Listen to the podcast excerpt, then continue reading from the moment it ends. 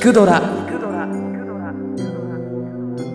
ラジオドラマで聞く名作文学。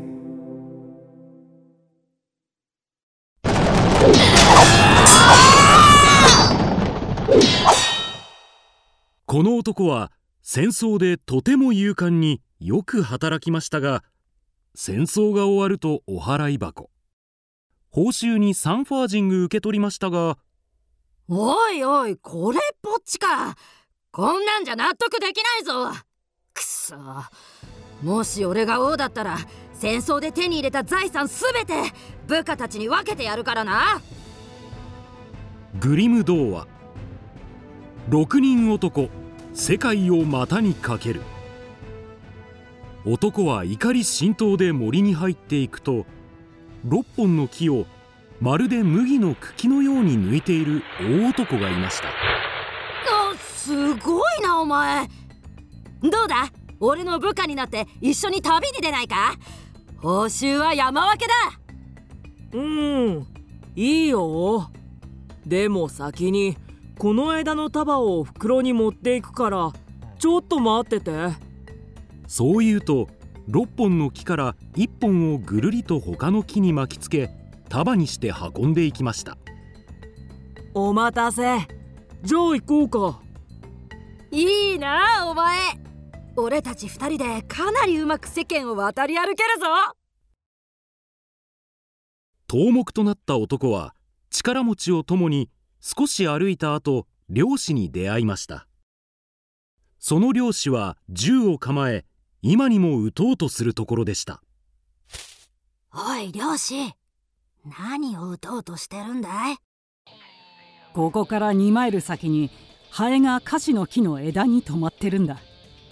俺はそいつの左目を撃ち抜こうとしてるのさ。そいつは最高だな！おい俺と一緒に来いよ！俺たち3人が一緒ならきっと世界中でうまくできるぜ！うむ。それも悪くないな。よし請け負ったと損はさせないさ。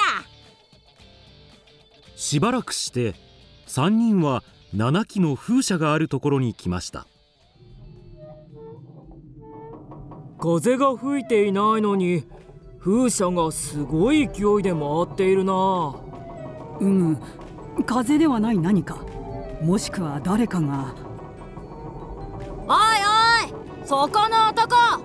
その上で何をしてるんだい？ああここから2マイルのところに風車が7基あるんだ。見てみろよ。俺が風車を鼻息で回してるのさ。それは素晴らしいな。おい花吹き男。俺と一緒に来いよ。俺たち4人が揃えば世界中を相手にできるぜ。ああいいぜ。毎日風車を回すばっかりで。退屈してたところだ。4人に増えた一行は道中一本足で立ってもう一本の足は外して横に置いていた男を見かけました。やとても気持ちよさそうに休んでるね。うまいやり方じゃないか。俺は走り人なんだ。あまり速く走りすぎないために片足を外してるんだ。両足で走ると鳥が飛ぶより速いもんでね。そいつは大したもんだ一緒に来いよ。俺たち5人が揃えば世界中が驚くぜ。それは面白そうだ。俺より速いやつに出会ってみたいもんだ。走り人を仲間に加えた一行は帽子をかぶっていて片耳をすっかり覆っている男に出会いました。帽子を片耳にかぶせるなよ。バカみたいに見えるぞ。もっとかっこよくかぶろうぜ。いやーこうするしかないんだ帽子をまっすぐにするとひどい霜が出てきて空中の鳥はみんな凍って地に落ちてしまうからな。ほら。すさまじい特技だな。なあ俺と一緒に来いよ。俺たち6人が揃えば世界中をものにできるぜ。さて6人はある町にやってきましたがそこの王様は自分の娘と競争して勝った者は娘の夫とする。ただし負けた者は首をはねる。とお触れを出していました。こいつは面白そうだ。やってやろうじゃないか。俺たち全員でチャレンジさせてもらいたい。いいか？ならばその者たち全員の命を懸けてもらおうか。お前とお前の仲間たちの首をかけねばならん。どうじゃ？ああもちろん OK だ。さあ自慢の足で勝ってくれ。頼むぜ走り人。はるか遠くの泉から先に水を汲んできた方が勝ちと決められました。走り人と王様の娘は壺を受け取りそれではよーいドン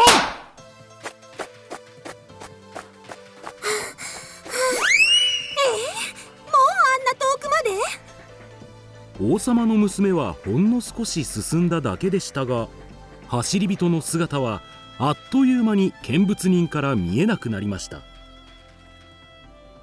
ここまで引き離せば余裕だな。こっちは水も汲んであと少しでゴール。だがお姫様まだ水も汲めてないようだしちょっとぐらいなら休んでも。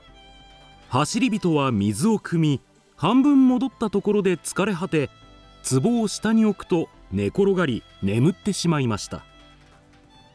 ところが普通の人間としてはかなり速く走れる王女が水を入れた壺を持ち急いで引き返してきました。あらこんなところで居眠りを？私は一足先にゴールさせてもらうわね。そのままおやすみなさですが王女が走り人を追い抜いたのを見つけた漁師は王女にはまだ勝たせないぞ。いうーん。むにゃむにあーまずい。いつの間にか抜かされてた。急がなき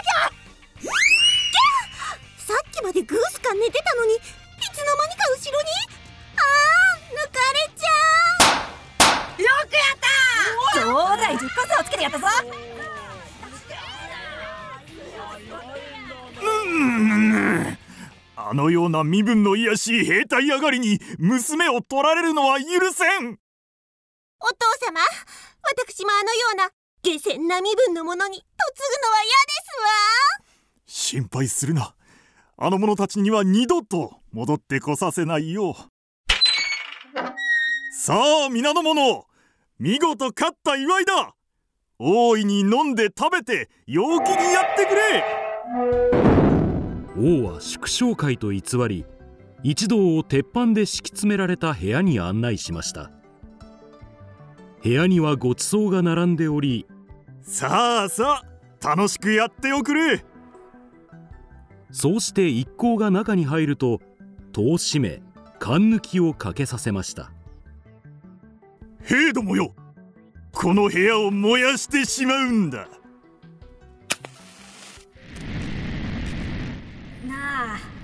なんだか部屋が暑くないか？ああそうだな。あ壁もだんだん赤くなってきてるぞ。食べてるから体が熱くなってるだけじゃないのか？いや何か変だ。外へ出よう。おおい鍵がかかってるぜ。窓も開かない。まさか王は俺たちを殺そうと？そうはさせないぞ。任せとけ。俺が歓喜を出してやろう火だって恥ずかしくなってこそこそ逃げ出すぜ！帽子男は帽子をまっすぐかぶり直すとおおすんごい冷気だ。食べ物まで凍り出したぞ。これなら大丈夫だ。もう1時間は経ったあの者たちも料理同様蒸し焼きになっている頃だろう。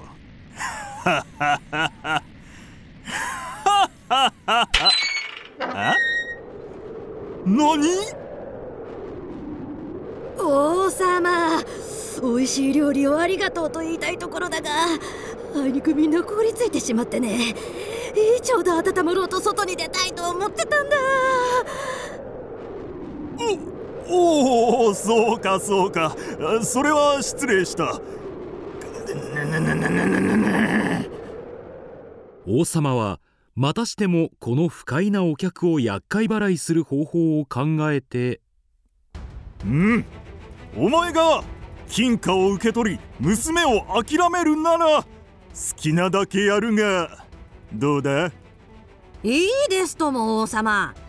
私の家来が運べるだけくださいそうすれば王女様をいただきたいと申しません。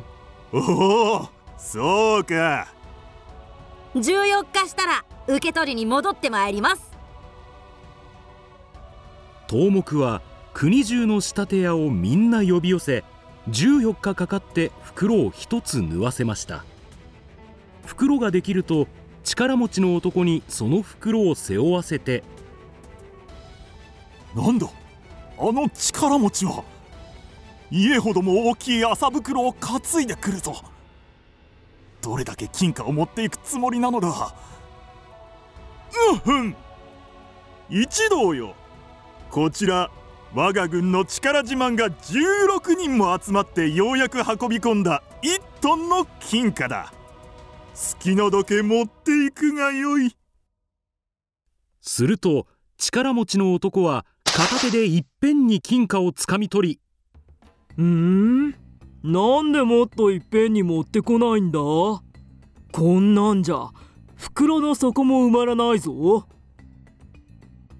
結局王宮の宝すべてを力持ちの男が袋に入れましたがそれでも袋の半分も入っていませんでした。もっと持ってこいこんなかけらばかりじゃいっぱいにならん。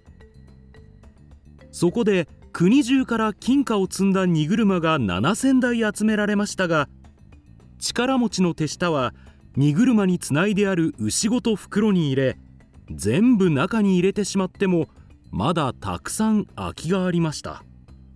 これで終わりにしよう。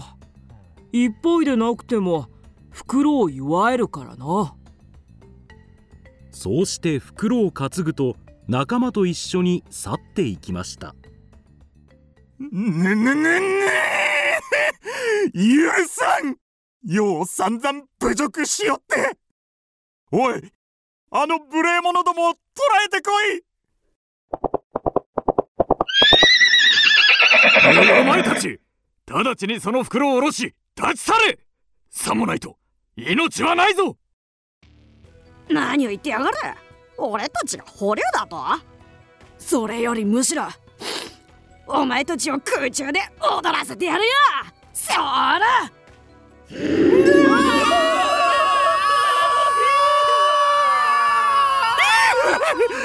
悪かったどうか許してくれとっとと帰れまた懲りずに来るようならそいつらをみんな空に吹き飛ばしてくれるえ？ああああの者どもはもう放っておけ。とてもかなわぬ。そうして6人は財宝を持ち帰り皆で山分けしてそれぞれ幸せに暮らしました。